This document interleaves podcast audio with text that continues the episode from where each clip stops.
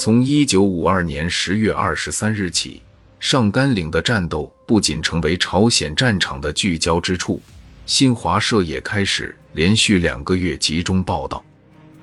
一时间，上甘岭两个面积仅三点七平方公里的高地，为朝鲜、中国甚至全世界所密切关注。由于白天抗击美军对坑道的破坏和夜间的主动出击，坑道部队平均每天有一个班的伤亡。为此，几天来，崔建功一直抽调机关人员向坑道增援补充，一个连、一个排，甚至一个班不断派出，师团两级机关几乎连勤杂人员都用光了。十月二十四日晚。秦基伟将军的警卫连九十六人，由连长、指导员带领，派往五百九十七点九高地一号坑道。指导员王鲁是秦基伟太行山时期的警卫员，跟随秦基伟长达五六年，多次在战场上冒死掩护过秦基伟。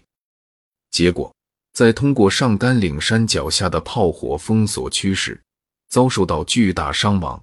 只有二十四人到达一号坑道，牺牲的人中就包括王鲁，令秦基伟痛心疾首。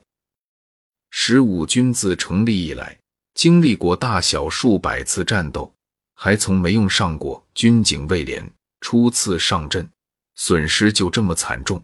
直到战役结束，秦基伟还痛心不已。第二阶段与韩二师的战斗。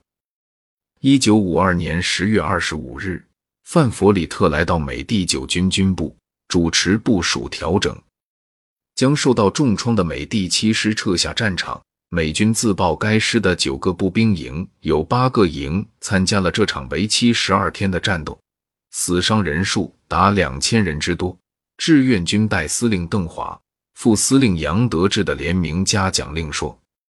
十五军十三昼夜杀伤敌军八千人，进攻五百九十七点九高地，由丁一全的韩国第二师接替。韩第二师右翼团的防务交给韩第六师，集中兵力攻击上甘岭，另将韩第九师调到金化以南的史仓里，作为战役预备队。美军遭到重大伤亡后，以韩军来替换。立即在韩国部队中引起轩然大波。韩国战史中这样记载：美军七师同第二师并肩作战，进攻并占领三角高地。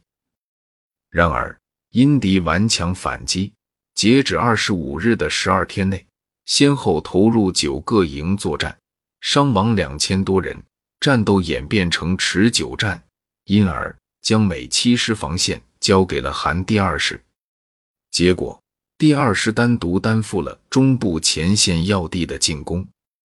当时美军第九军的这一措施立即激起舆论，给人一种只顾减少美军伤亡的印象。第二师以不惜牺牲自己作为代价，坚守要地的决心，接受美军第七师进攻任务的部署调整。虽然有后面的豪言壮语。但韩国第二师内部大骂美军，让他们当替死鬼的人肯定不是少数。